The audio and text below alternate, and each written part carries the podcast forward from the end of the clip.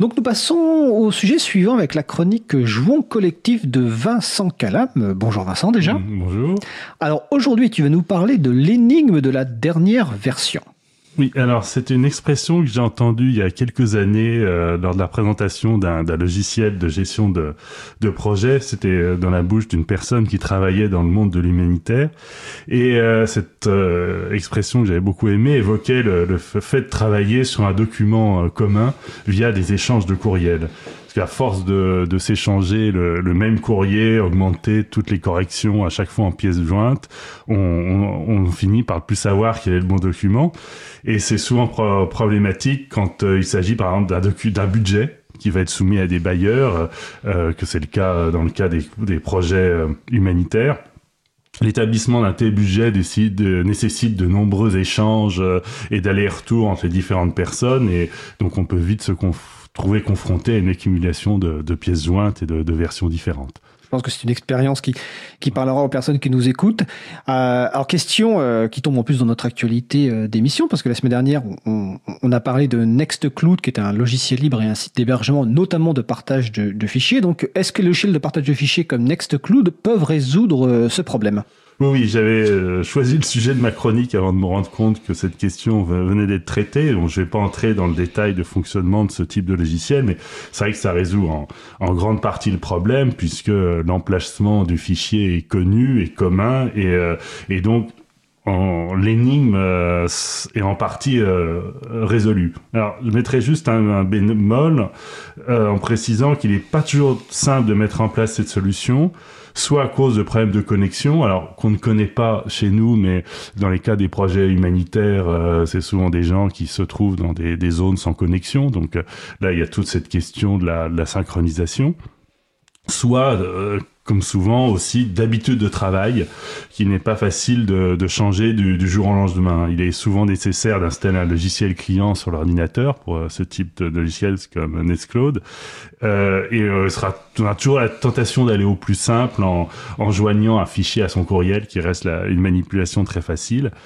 Et je pense qu'il y a un autre problème que ne résout pas seul ce, ce système de partage de fichiers, c'est le suivi de l'évolution des versions.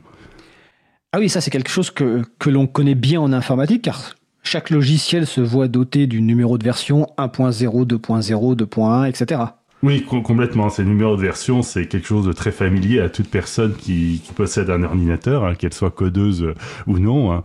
On a tous installé des logiciels version 1, version 2.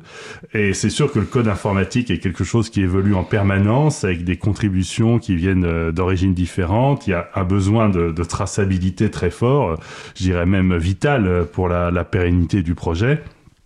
Et ça fait des décennies que les informaticiens se penchent sur la question. J'ai fait une recherche sur Wikipédia Pardon, et je suis tombé sur le nom de SCSS, qui est un logiciel qui date de 1972. C'est tout dire. Alors SCSS, on va, on va préciser qu'en anglais c'est Source Code Control System. En fait, c'est un logiciel de gestion de version. Voilà, donc 1972, ça, ça nous rajeunit pas. Et euh, actuellement, bon, il y a, y a plusieurs logiciels de suivi de version et le plus connu est Git. Euh, donc je vais pas entrer dans le détail de son fonctionnement, surtout que je, je ne connais que les commandes de base de, de Git. Euh, mais il faut simplement comprendre qu'ils permettent de remonter dans l'historique de toutes les modifications euh, d'un fichier, de, de, tout un projet. Euh, je pense qu'il y a un petit un équivalent euh, dans le monde du texte, c'est la page voir l'historique de Wikipédia ou tout autre wiki. Donc il y a toujours un onglet euh, voir l'historique. Et là, ça permet de voir toute la chaîne d'intervention dans, le texte, euh, dans la page Wikipédia. Tout à fait. On, encourage d'ailleurs les personnes qui écoutent l'émission pour se rendre compte concrètement d'aller sur une page Wikipédia euh, quelconque, euh, de cliquer donc sur ce fameux onglet voir l'historique. Donc il y aura l'historique qui va apparaître avec les dates de modification, la personne qui a fait les modifications et les raisons. Et ensuite il y a un mécanisme de comparaison. Donc par exemple on choisit une version, euh, par exemple il y a un mois, et on peut cliquer sur euh, comparer de mémoire ou quelque chose comme ça, et ça permet de comparer avec la version actuelle, donc voir les, modifications qui ont été faites. Donc on encourage vraiment les, gens à, tester ça. Euh, Est-ce qu'on ne pourrait pas imaginer l'utilisation de ce type de logiciel pour autre chose euh, que l'informatique. Alors donc, euh, à, part l'exemple des wikis, moi je n'ai pas connaissance d'un tel usage, hein, même dans des associations de libristes que je connais, mais je serais bien heureux qu'on me contredise. Euh, parce qu'il faut dire aussi que le code informatique, c'est quelque chose d'assez particulier. C'est avant tout euh, des textes bruts dans un langage précis, informatique, qui est souvent divisé en très nombreux petits fichiers suivant des, des conventions strictes de nommage. donc c'est pas évident de transposer ça pour euh, d'autres types de contenus. Hein. Quand je dis tout autre type de contenu, c'est soit un, fichier, un document avec de la mise en forme, soit un tableur ou autre chose. Euh, parce que justement, dans ce type de document, on doit faire la part entre les modifications de pure forme, euh, celles qui sont juste une correction de faute d'orthographe, et, les différencier de, de vrais bouleversements d'un amendement toutes les différences euh, d'édition ne se valent pas. Je trouve il y a un bon exemple, j'ai regardé aussi en, préparant cette chronique sur euh, toute cette question du suivi de l'élaboration d'un texte. C'est le site euh, La Fabrique de la Loi qui est porté par Regard Citoyen, qui je trouve très éclairant parce qu'il montre pour une loi donnée toute l'évolution euh, d'une loi, article par article, avec les différentes euh, lectures euh, suivant les, les, assemblées, et avec toute l'origine, avec le, toutes les origines des, des amendements. Donc c'est graphiquement quelque chose de très intéressant à, à regarder. Alors, le site de la Fabrique de la Loi, c'est lafabrique de la loi tout attaché.fr. Le site de Regard Citoyen, c'est regard citoyen avec au pluriel tout attaché.org. Et on a eu le, plaisir d'avoir deux personnes de Regard Citoyen dans l'émission Libre à vous. Alors, ma mémoire me fait défaut, donc je ne saurais dire le numéro d'émission et la date, mais je suis sûr que quelqu'un va nous signaler ça sur le salon web de la radio. D'ailleurs, je précise que vous pouvez toujours nous rejoindre hein, sur causecommune.fm, cliquez sur chat.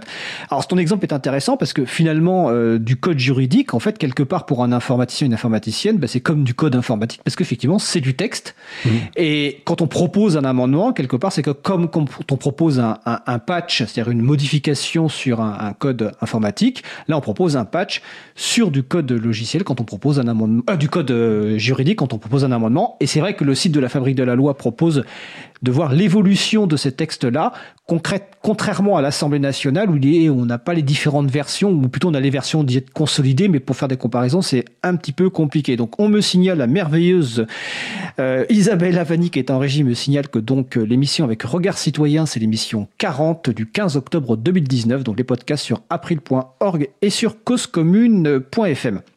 Alors, quelles sont les, pistes actuellement par rapport au, sujet que nous évoquons sur donc ce suivi de versions alors, euh, bon, évidemment, la fabrique de la loi, c'était pour euh, des, des, lois de l'Assemblée euh, euh nationale et du, Sénat, donc des, des, des, textes officiels. Donc, pour une organisation où on sait que dans les logiciels de traitement de texte comme LibreOffice, il y a toujours la possibilité du suivi des, modifications. Hein. Il y a quelques options qui permettent euh, de voir ce qui est supprimé et ce qui est rajouté.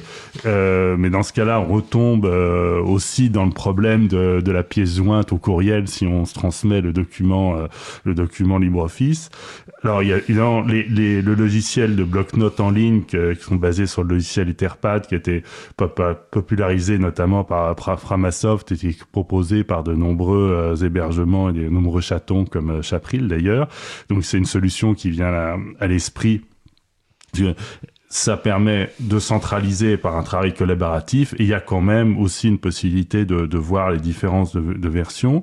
Il y a les wikis que nous avons cités qui sont toujours une, une bonne solution, même s'ils demandent, je pense, un, un, apprentissage un peu plus important que, que, que les blocs-notes.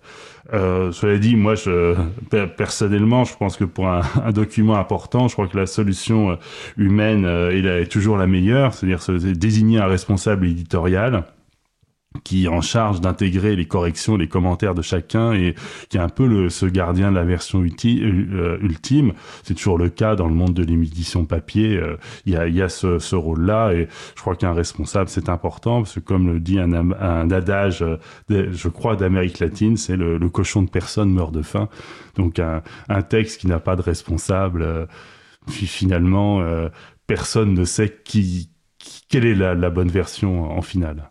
Donc on en revient finalement quand même à l'humain. L'informatique ne remplace pas totalement l'être humain. Jamais. Il, il, le seconde, mais il, ne le, remplacera jamais. Voilà. Bah, écoute, c'est une belle conclusion, euh, Vincent. Donc je vais rappeler les références de de qu'on a cité notamment donc Nexclude, c'est l'émission 54 du 18 février 2020. Tu as parlé de Regard citoyen de la fabrique de la loi, c'est l'émission 40 du 15 octobre 2019. Et tu viens à l'instant de parler de LibreOffice, c'est l'émission numéro 55, non pas du tout, c'est l'émission numéro 31 du 25 juin 2019. Et vous retrouvez tous ces podcasts et les transcriptions sur les sites april.org et causecommune.fm. Vincent, je te remercie de la chronique et je te souhaite une belle fin de journée au mois prochain. Oui, au mois prochain.